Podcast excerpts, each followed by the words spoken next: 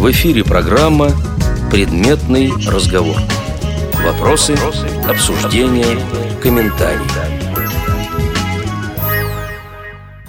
Здравствуйте, уважаемые радиослушатели! В эфире программа «Предметный разговор». У микрофона Ирина Зарубина.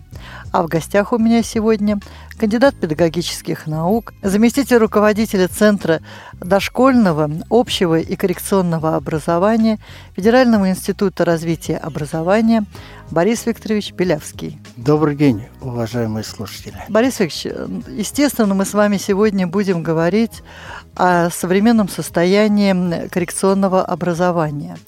Но хотела бы начать я сегодня с прошедшего в конце октября этого года съезда дефектологов. Расскажите, пожалуйста, кто был главный организатор?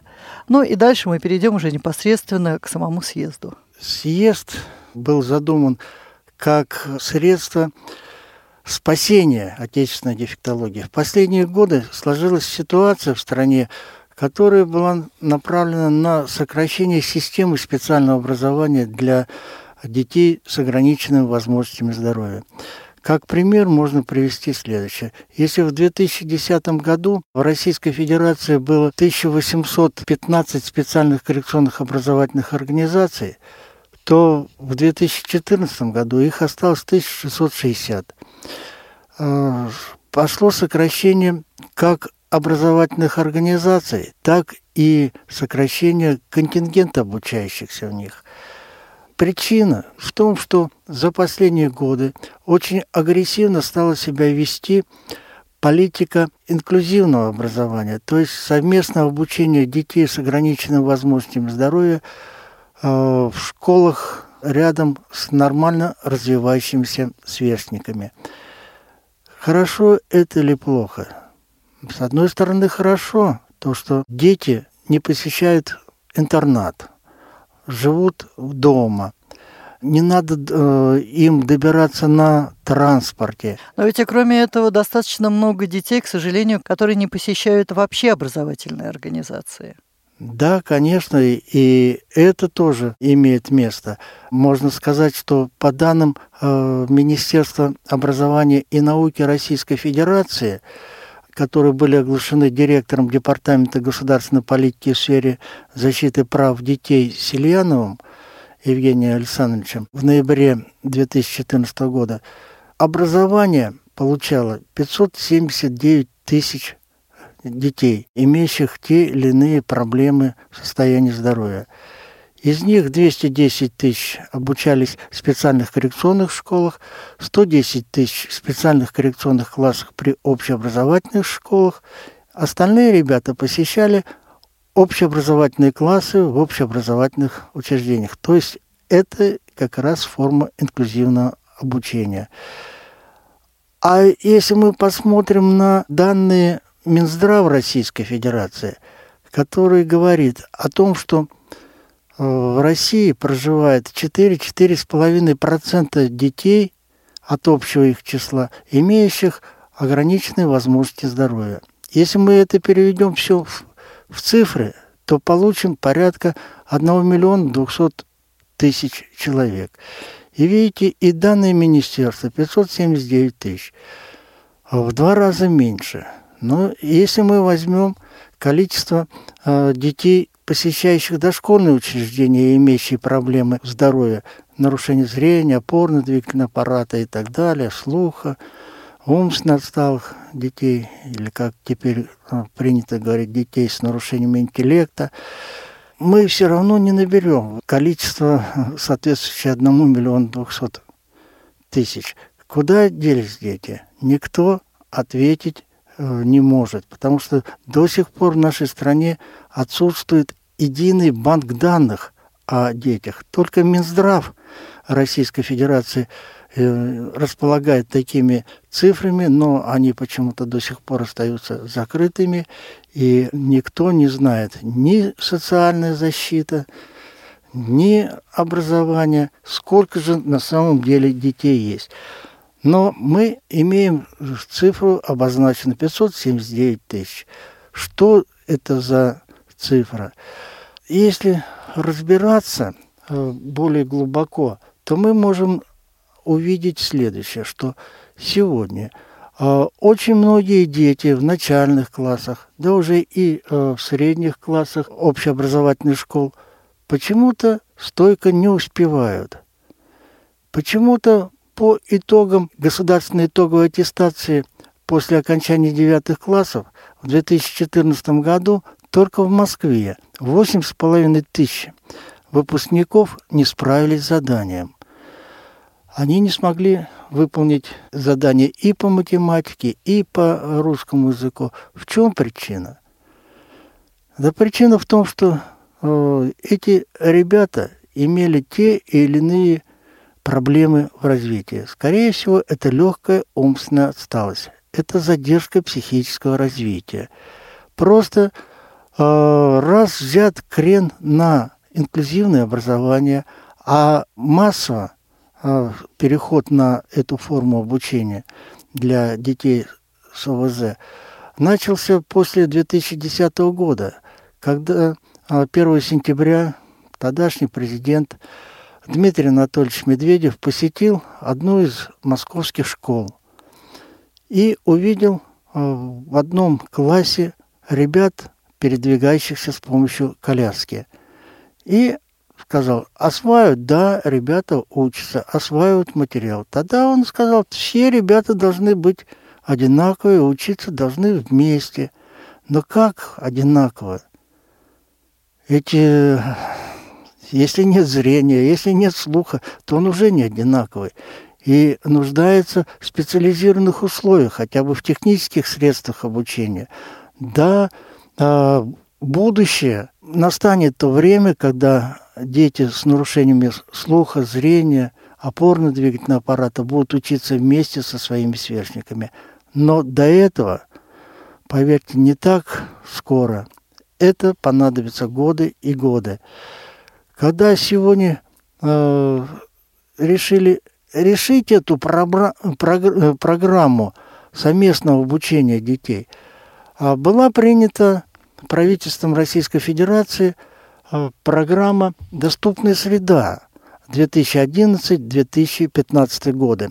И эта программа предполагала, что к концу срока, в 2015 году, у нас будет 60% общеобразовательных школ готовы принять детей с ограниченными возможностями здоровья, что в них будут созданы все условия.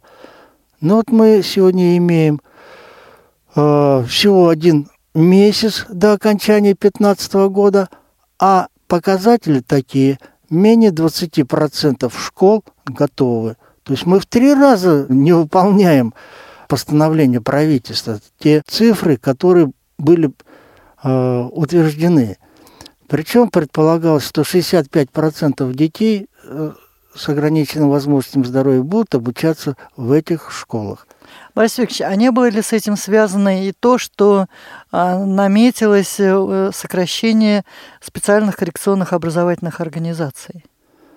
Ну, это одна из причин, то, что мы переводим ребят на обучение в общеобразовательную школу, и э, вот этот девиз «дети должны быть равны», «дети должны учиться все вместе», он подтолкнул администрацию субъектов Российской Федерации, региональных э, руководителей. Почему? Ну, к примеру, содержание одного обучающегося э, в специальной коррекционной школе-интернату обходится в 4-5 раз дороже, чем Э, ребенок, который посещает общеобразовательную школу. На первый взгляд обывателю кажется, да закроем мы интернаты, мы сколько сэкономим средств. Но, как правило, интернаты на 150, на 180 человек, 150-180 детей, их обслуживает порядка 140-150 взрослых. Тут э, расклад такой один к одному практически. Мы закрываем интернат, освобождается помещение, освобождается большое количество специалистов, которых можно бы куда-то пристроить. А, третье. Все интернатные учреждения имеют свой автотранспорт. Теперь отпадает необходимость в содержании парка грузовых, легковых автомобилей. И э, немаловажный фактор то, что дети, находящиеся в интернатах, имеют право на полное государственное обеспечение. Это 4-5 разовое ежедневное питание. Это обмундирование, одежда и школьная, и внешкольная, это и обувь, это и полное обеспечение тетрадями, учебниками, учебными пособиями и так далее и тому подобное. Это, в общем-то, выходит в большую сумму. И когда мы за закрываем интернат, на первый взгляд кажется, что мы очень хорошо выигрываем экономически. Но ведь инклюзия вещь тоже очень недешевая. Так, Ирина Николаевна, на самом деле инклюзия еще дороже, чем содержание специальных коррекционных школ. Потому что если мы хотим добиться того, чтобы каждый ребенок знал весь объем школьной программы, то ему надо создать условия. Ведь э, ему нужны для глухого звукоусиливающая аппаратура, и которая была бы в каждом кабинете, учитывая то, что наши учебные предметы сегодня требуют э, обучения в специализированном кабинете. То есть есть кабинетная система. Значит, в каждой кабинетной системе должны быть установлены звукоусиливающие аппараты, то чтобы ребенок мог слышать. Для каждого незрячего ребенка необходим брайлевский читающий комплекс, где бы он мог по шрифту Брайля набирать тексты, мог бы видеть материал. Но этого-то сегодня нет. Для этого нужны очень большие средства. Если у нас один ребенок в школе незрячий, кто же приобретет ему специальный аппарат для индивидуальной работы стоимостью э, от 250 до 500 тысяч рублей. Это, конечно же, не по силам образовательной организации. Школы это себе позволить не могут. То же самое касается детей – с нарушением опорно-двигательного аппарата, для них необходима специальная мебель. Обычная парта для них не подходит. Ну, там и специальные клавиатуры, и много приспособлений, которые необходимы этой категории учащихся. Конечно, конечно. И у них, если компьютерное э, обучение, значит, там мышка должна быть приспособлена под руку ребенка, а если руки не, не действуют, верхние конечности парализованы, то э, специальные устройства, которые одеваются на голову, и э, штырем ребенок набирает текст. То есть много-много чего надо. А наши школы сегодня к этому не готовы. И, к сожалению, вот программа, на которую были потрачены миллиарды рублей, она рассчитана была для создания доступной среды. Как на местах поступили? Сделали пандусы – сделали пандусы во всех образовательных организациях. Ну, к примеру, возьмем нашу столицу. В Москве сегодня практически каждая школа имеет хорошо оборудованные пандусы. Но дело в другом. А за пандусом что? А если широкие дверные проемы, в которые может проехать коляска? А если специализированные туалеты? А если для незрячих или слабовидящих детей – э, надписи шрифтом Брайля, есть ли ориентировочные приспособления всякие? Но это не так важно. Главное, что нет э, специализированных рабочих мест для обучающихся с нарушением зрения. Но вот нынешнее наше э, руководство в субъектах считает, что пандус сделали и больше ничего не надо. Ни в пандусе и даже не в рабочем месте специализированном дело. Дело Педагогов нет. Нет педагогов, нет квалифицированных учителей, которые знали бы и особенности психологии а, ребенка с нарушением слуха, зрения, опорно-двигательного аппарата. Не владеют учителя методиками, которые подходят именно для этой категории детей. Этого нет. А учитель – это главная фигура в образовательном процессе. именно от учителя ребенок может получить э, необходимые ему знания. Вот над этим почему-то э, стали думать позже того, как началось строительство пандусов.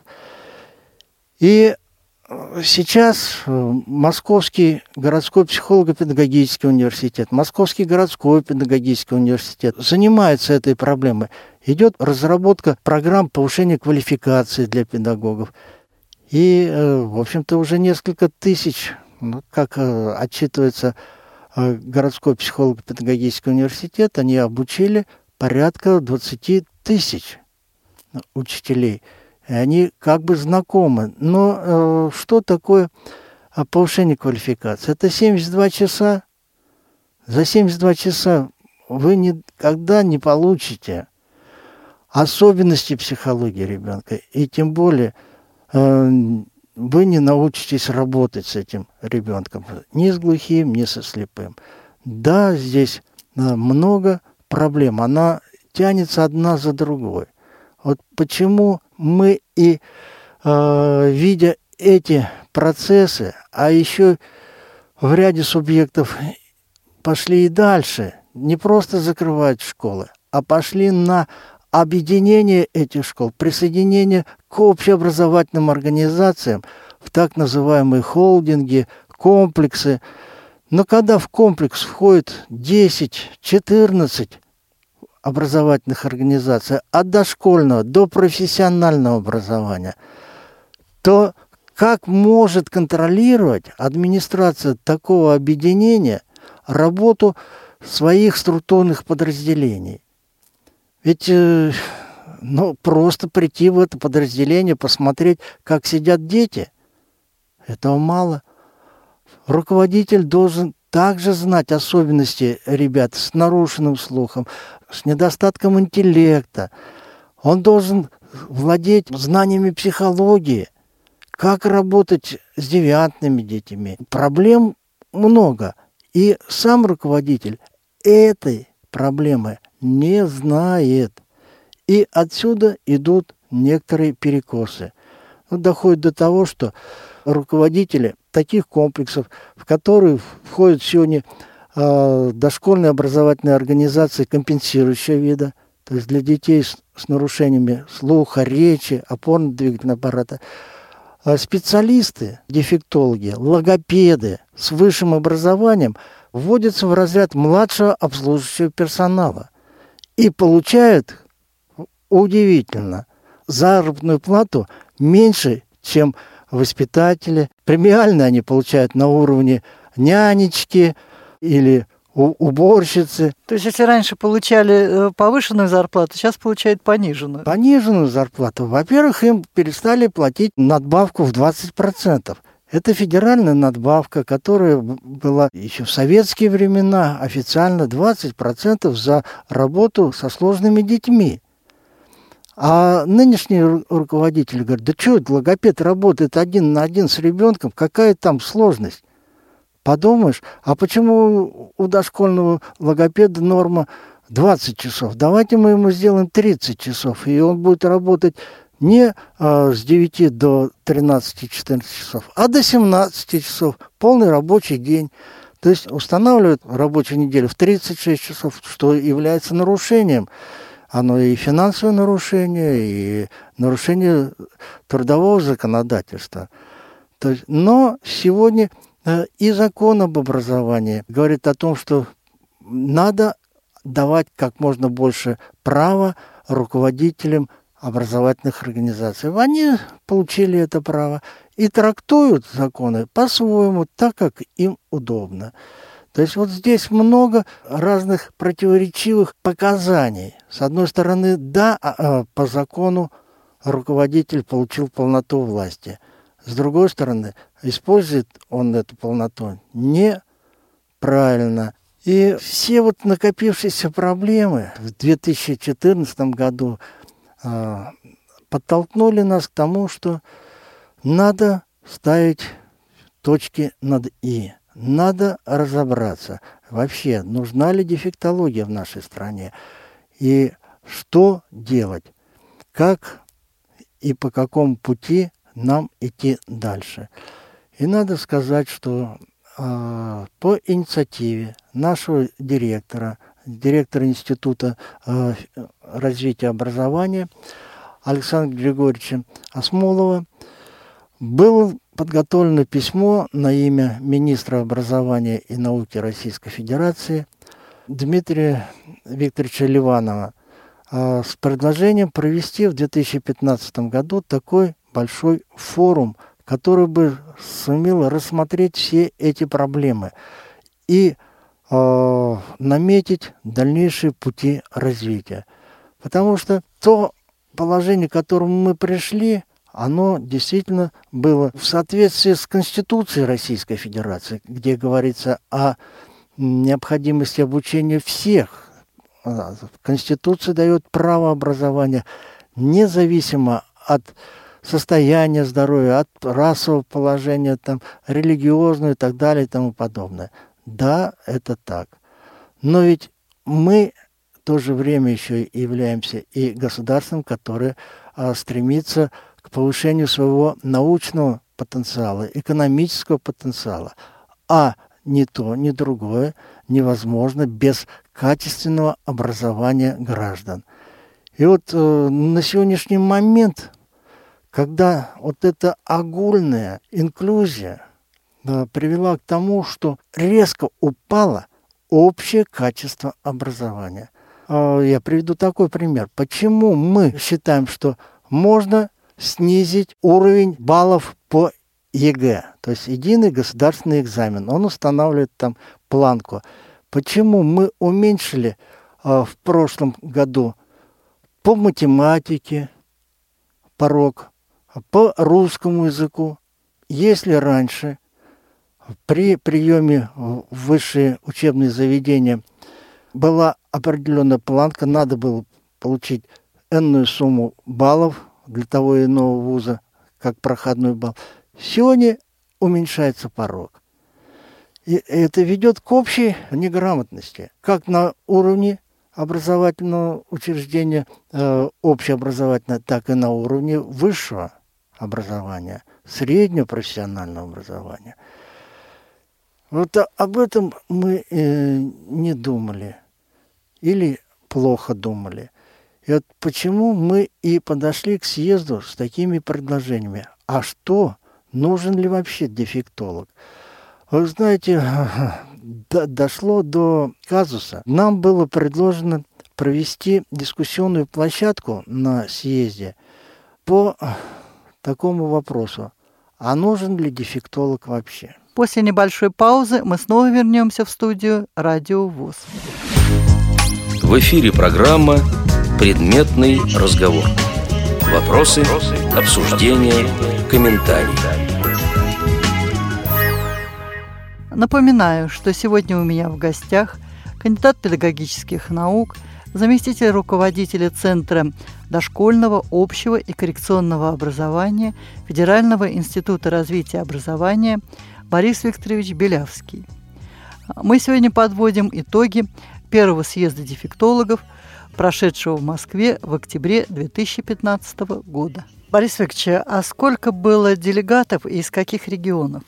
было 1860 человек из 78 субъектов Российской Федерации. То есть почти все регионы представлены Практически были. все, в том числе и новые наши субъекты, Республика Крым, Севастополь. Люди приехали из Чукотки, город Анадырь. Магадан. С, с Магадана три человека, Сахалин, Камчатка – я не говорю о таких э, развитых территориях в области коррекционного образования, как Хабаровский край. Более 10 человек приехало. Амурская область – 10 человек. Якутия – 12 человек. Приморский край, э, Забайкальский край. То есть э, были представлены практически все субъекты Российской Федерации. И это говорит о потребности знаний, о желании знать, что мы будем делать и как мы будем учить детей с ограниченными возможностями здоровья. Как к ним подойти в условиях действительно инклюзивного образования. А надо сказать, что 19 декабря 2014 года приказом министра были утверждены федеральные государственные образовательные стандарты стандарт начального общего образования для детей с нарушением слуха, зрения, опорно-двигательного аппарата, с нарушениями речи и задержкой психического развития. И стандарт образования детей с нарушениями интеллекта. Он рассчитан уже на 10-12-летнее обучение. И эти стандарты будут введены с 1 сентября 2016 года. Осталось немного. Поэтому мы должны подготовить все образовательные организации, и не только коррекционные учреждения, но и общеобразовательные организации, потому что сегодня в соответствии со стандартом утверждена такая форма обучения, как обучение детей с нарушением слуха, зрения, опорно-двигательного аппарата, речи, задержкой психического развития в общеобразовательных школах. То есть мы э, должны очень серьезно подойти к этому. И на съезде все эти проблемы рассматривались. Работало 10 секций по направлениям, начиная от законодательства, какие современные формы обучения есть, какие исследования э, сделаны учеными Института коррекционной педагогики для того, чтобы создать условия обучения этих ребят. Это и подготовка кадров, повышение квалификации э, учителей, работающих с детьми с ограниченными возможностями здоровья. Секция, которая была предназначена для молодых инвалидов. Это их самоопределение, самозанятость. Это вопросы профориентации, это, в конце концов, трудоустройство а, молодых инвалидов. То есть, и была секция для семей, детей с инвалидностью. А, здесь как раз рассматривались формы работы с этой семьей, формы оказания поддержки, сопровождения таких семей. И надо сказать то, что при подготовке были затронуты не только образовательные организации, но это и учреждения здравоохранения, социальной защиты, это и э, учреждения культуры, ну и э, негосударственные учреждения. Вот мы для семей, имеющих ребенка-инвалида, секцию проводили на базе Московского лечебно-педагогического центра, где идет работа с тяжелыми детьми, э, с детьми, имеющими сложную структуру дефекта. А, не оставили в стороне мы такую проблему, как а, инклюзивное образование – это обязательно секция была, где мы собрали более 300 человек, желающих услышать эту проблему, познать ее. Была и проблема э, занятости в внешкольное время. То есть э, а, называлась она очень своеобразно «Спорт и искусство доступны для всех». Э, секция, которая рассматривала вопросы внешкольной досуговой деятельности детей с ограниченными возможностями здоровья проходила на базе Московской государственной специализированной академии искусств. Там, где получают профессиональное образование ребята, имеющие нарушение слуха, зрения, опорно-двигательного аппарата. И это было очень и своевременно, и показательно – мы рассматривали вопросы от дошкольного возраста. У нас э, Самошвили выступала э, по адаптивной э, физкультуре, как раз по вопросам обучения инвалидов по зрению рассказывал. Но было очень много других выступлений. Вы знаете, секцию мы начали в 10 утра и закончили половину седьмого. Настолько все это было интересно и с одним перерывом на обед. А в целом, если подвести черту под э, итогами съезда, я удовлетворен. Я удовлетворен тем, что мы из уст заместителя министра образования и науки Вениамина Шаевича Каганова услышали четко и ясно, что системе специального коррекционного образования быть, что ее нельзя закрывать, что ее надо совершенствовать, и не только совершенствовать, но и вновь открывать школы и новые виды школ. У нас очень большая проблема по обучению детей с расстройствами аутистического спектра. И хотя принят стандарт обучения э, этой категории детей, но как с ними работать, никто не знает.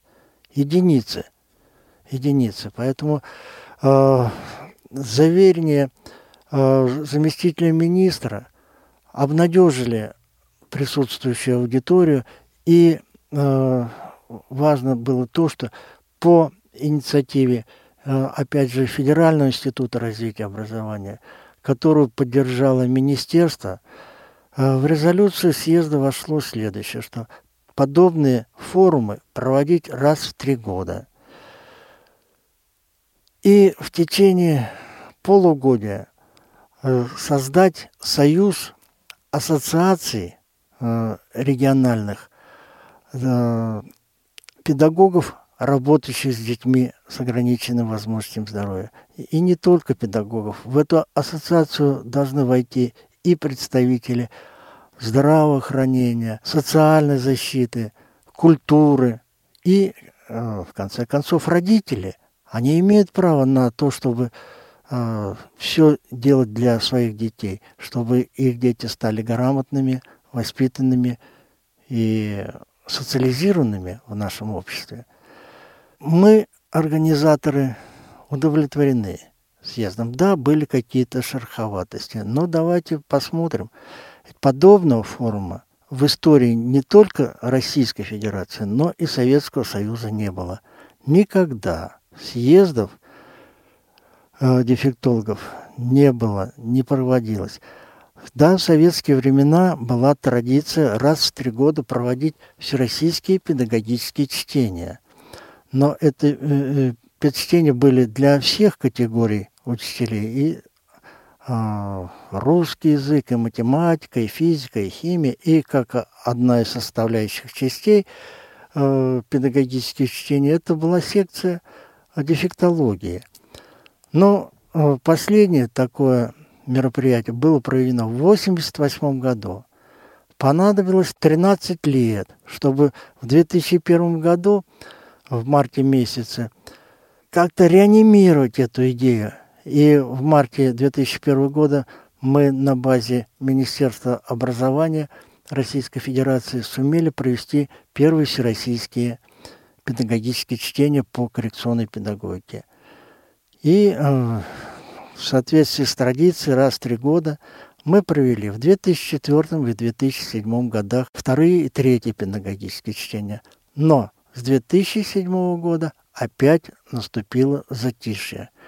И за 8 лет возникла огромнейшая потребность собрать вместе э, не только учителей, не только воспитателей дошкольных учреждений, но и науку, и законодателей, и представителей разных ведомств.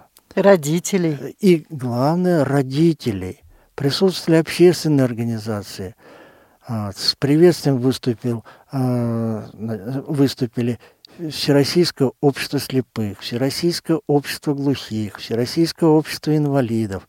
И это, в общем-то, закономерно. Мы должны работать сообща рука об руку для того, чтобы создать условия, для того, чтобы в дальнейшем наши дети были бы э, социализированы, востребованы обществом и приносили бы пользу нашему государству.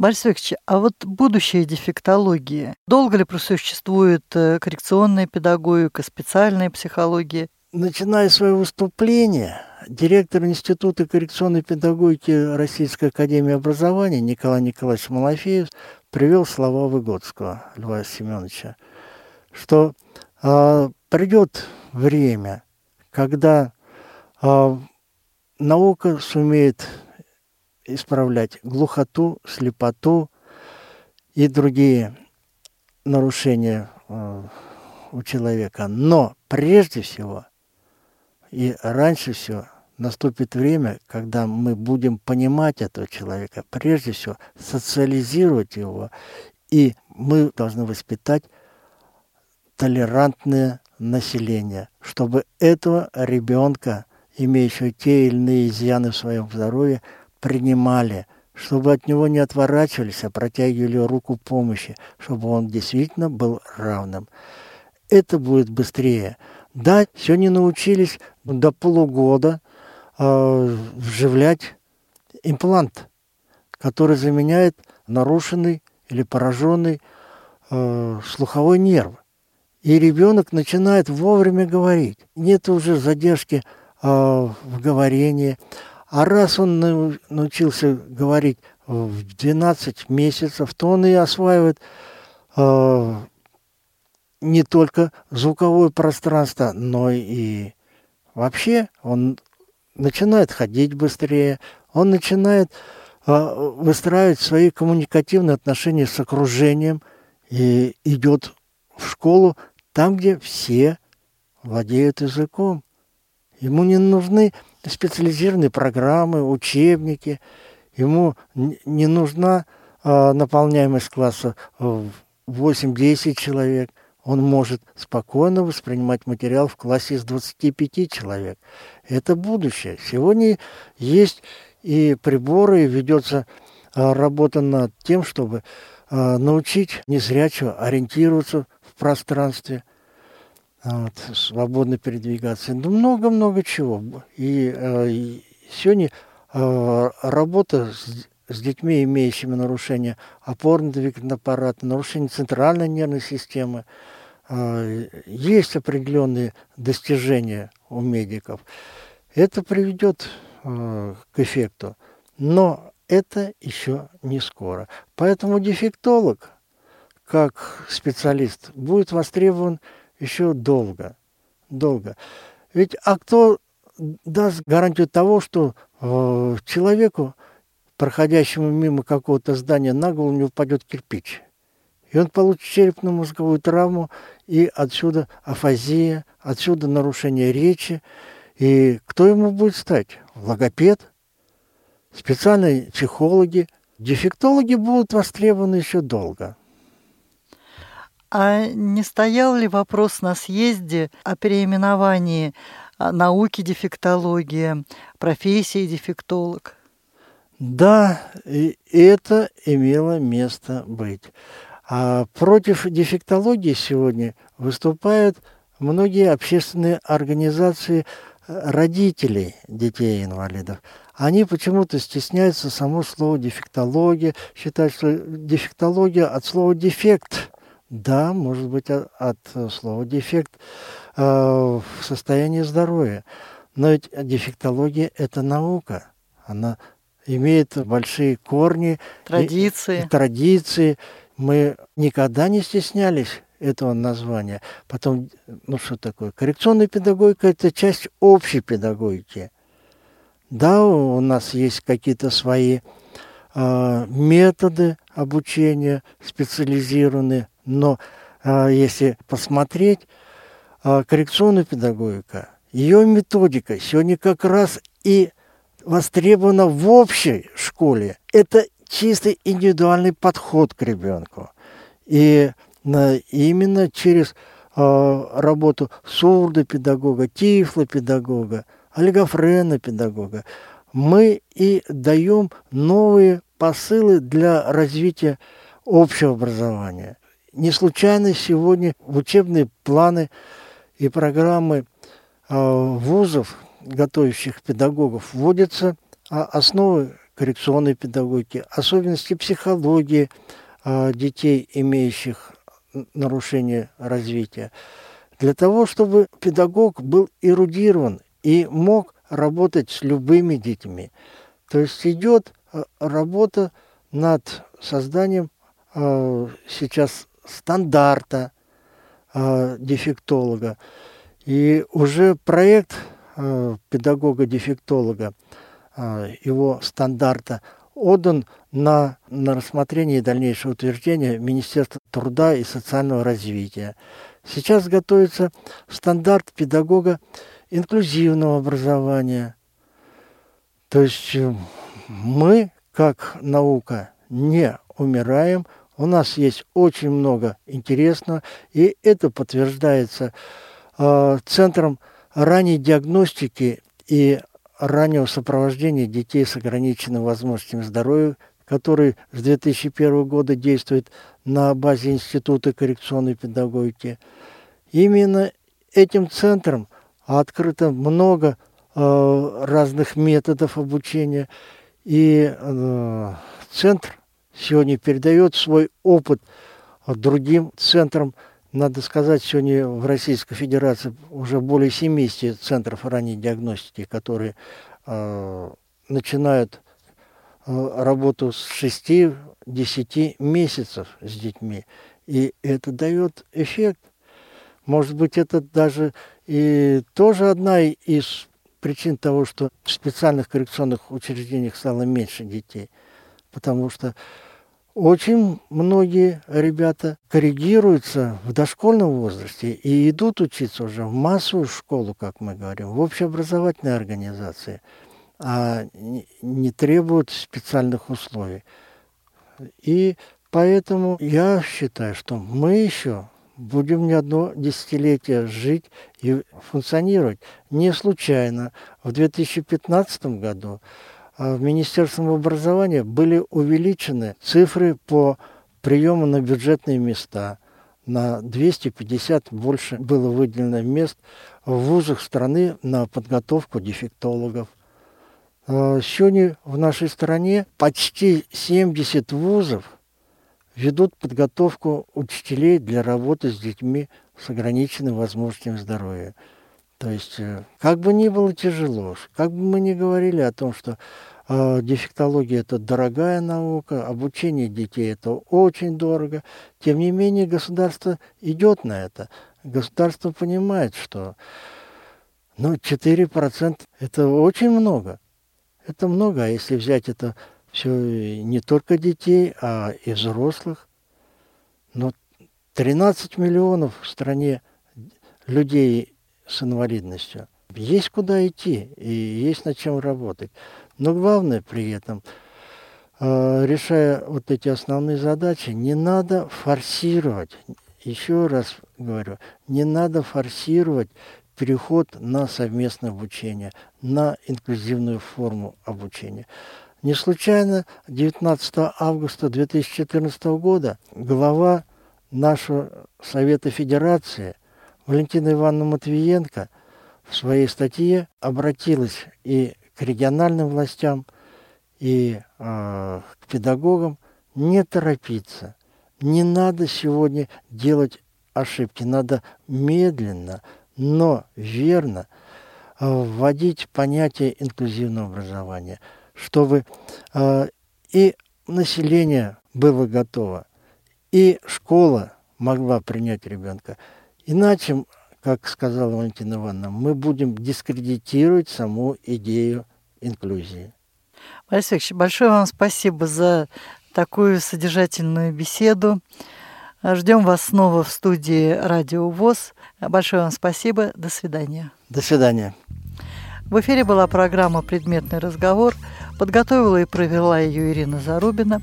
А в гостях у меня сегодня был кандидат педагогических наук, заместитель руководителя Центра дошкольного, общего и коррекционного образования Федерального института развития образования Борис Викторович Белявский, звукорежиссер Иван Черенев.